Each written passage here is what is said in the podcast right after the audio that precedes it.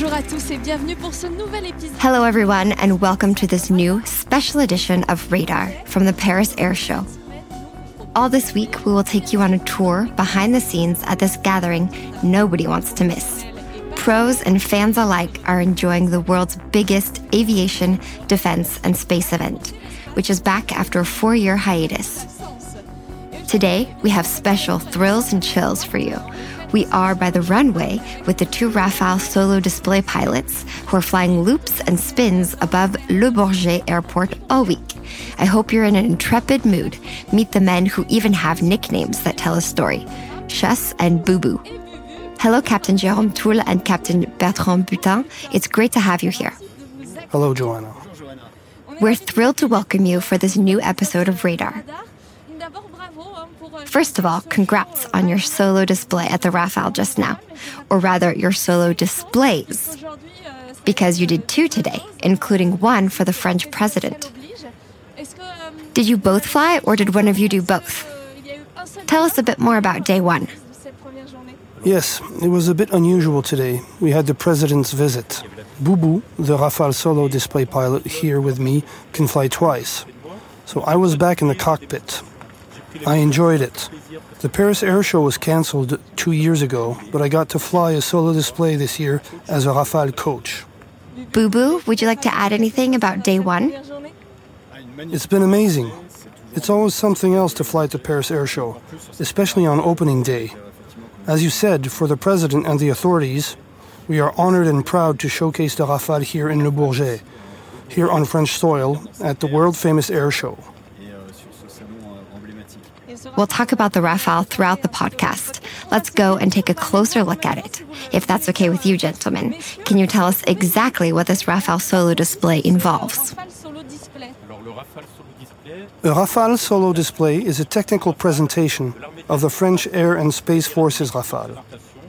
By the crew that presents the Rafale at all air shows in France, Europe wide and worldwide. This crew is here representing the French Air and Space Forces aviators. The goal is also to interest young people in one of the Air Force's 50 careers, and, of course, to showcase the excellence of France's aerospace industry through its flagship, the Rafale. So you will fly solo displays every day during the Paris Air Show. You touched upon the goals for the trade days, but the show will open to the public later this week. Some people in the audience will be aviation experts, others not. What is your message for them? The idea is to showcase a plane and spark interest in careers, especially among young people. We want them to get excited about careers in aviation, not necessarily flying as a fighter jet but we want to whet their appetite for the aviation world.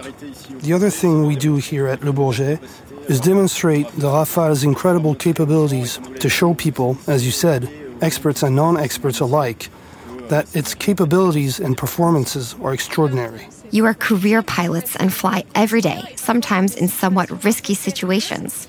Do these solo displays take special preparation? Absolutely. We have both been fighter pilots for about 20 years. We have had a career in operations in fighter squadrons. But what we do in our squadrons, day after day, in our units, is nothing like flying solo displays. Here, we push a plane as far as it will go, especially close to the ground. We have rules in the Air Force requiring us to fly above certain levels for safety reasons. So it takes special training to fly so close to the ground and carry out the display with the public nearby. We can imagine it's physically taxing, especially with the speed. It's absolutely astounding. If you plan to visit the Paris Air Show this week, don't miss this display. You will fly upside down and in all sorts of other positions for 10 minutes. Is it tough, physically speaking? Yes, it's very tough physically. Spent about six months training for it in winter. The training covers the mechanical aspects flying the plane, learning the maneuvers, and especially the transitions, and fitting them all into 10 minutes, which is quite intense. That's the mechanical side. Then there's the physical training with a sports coach. He's an Air Force sports instructor who targets the exercises for displays. It involves a lot of muscle and postural exercises, some cardio training, and mental preparation. Captain Thoule, you told us earlier that you are a pilot, but you're mostly here as a coach this year. What is your role and how do you work together? The coach's main role is to train and guide the display pilot. That's mostly the first year. Then I provide support from the ground during the flight. I am in direct contact with him on radio. You actually speak to him live? I speak to him, but he speaks more to me.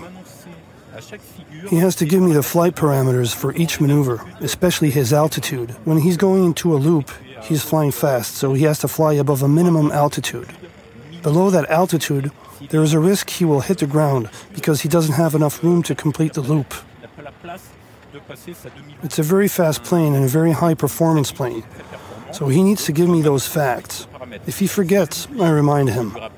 If he gets something wrong, I tell him to cancel the maneuver and move on to the next. When he is doing his solo display, he is in the zone, fully focused on his mission, his flight, and he may miss one of the parameters he has to watch.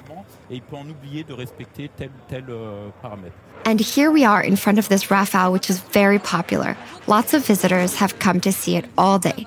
Captain Butin, what exactly does it feel like to fly for all these people, the tens of thousands of people expected here?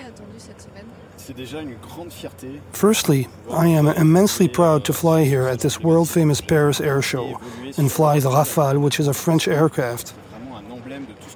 It's an emblem of France's finest know how, I believe. And for me, personally, it is very enjoyable because the display is physically demanding. But it's something that I love to be able to fly this aircraft in clean configuration, as it has been prepared for the display, and to be able to fly it for 10 minutes is really wonderful. I would like to comment on something. You spoke about the public. There is such a thing as the impact of the public, and the person doing the display can feel it. The stress of presenting an aircraft to the public can have a very negative effect. Before the flight, the psychological preparation and the concentration make you forget the public entirely. The pilot does a display as if he only had one spectator, his coach, even if at times more than 100,000 people attend the shows. It has been taken into account the stress that the public can cause, but the training and preparation can help you forget it completely. Uh, this Rafale is partly equipped by Safran. Would you like to comment on that? Yes.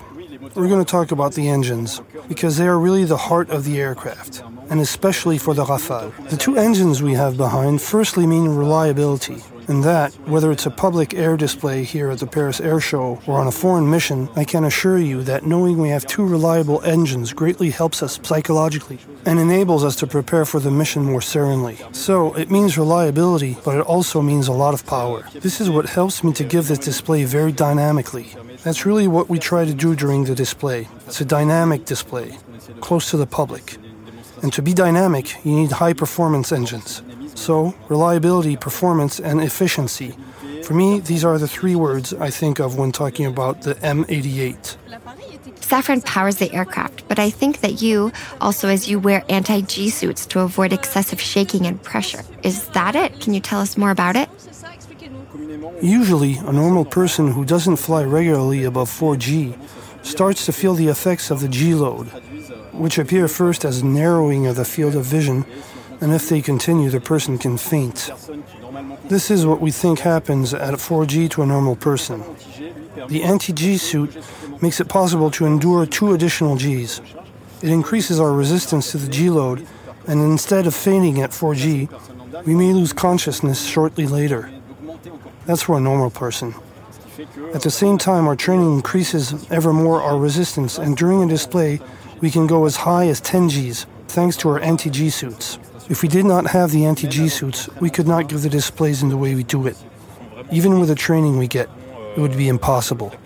These are real suits. They are bubbles which shall inflate depending on the charge factor. The higher the charge, the more they inflate up to the abdomen, the thighs, and the chin in an attempt to send the most blood towards the heart and the brain in order to limit the effects of the loss of eyesight, heartbeat, etc., and to increase tolerance to the G's.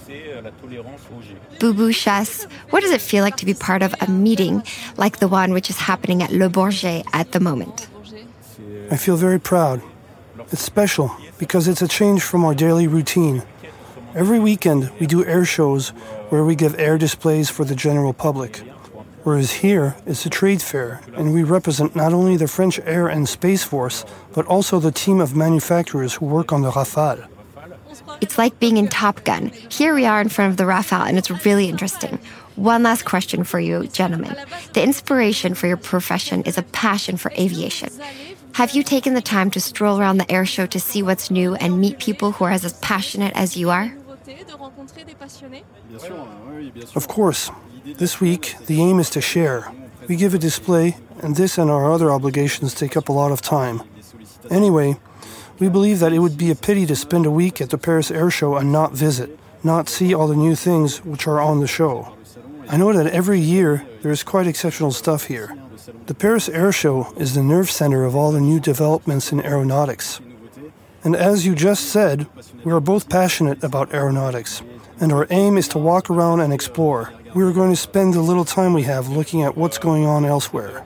Every day, from 4 p.m. to 5 p.m., we are on the French Airshow and Space Force stand to give a short talk for young and old. It's a date for all of those who would like to visit the Paris Airshow this week. Boo Boo, if I've correctly understood, in two years' time, you will be back as a coach. No, we shall meet again this year, towards the end of the year, as the season ends in November and the new pilot has already been selected. We shall start training him in December. Juice is going to leave the team, and it's a pity. And I would like to say, the show must go on. We need continuity, and the new team is lined up. Many thanks. In any case, as you say, the show must go on, and it shall go on all week. Thanks to both of you for this backstage tour of the Paris Air Show's most outstanding display. We hope you enjoy the Paris Air Show, even with the anti G suits. Thanks a lot. Tune in tomorrow for a new radar episode in which we shall follow a president and learn about the day he spent at the air show.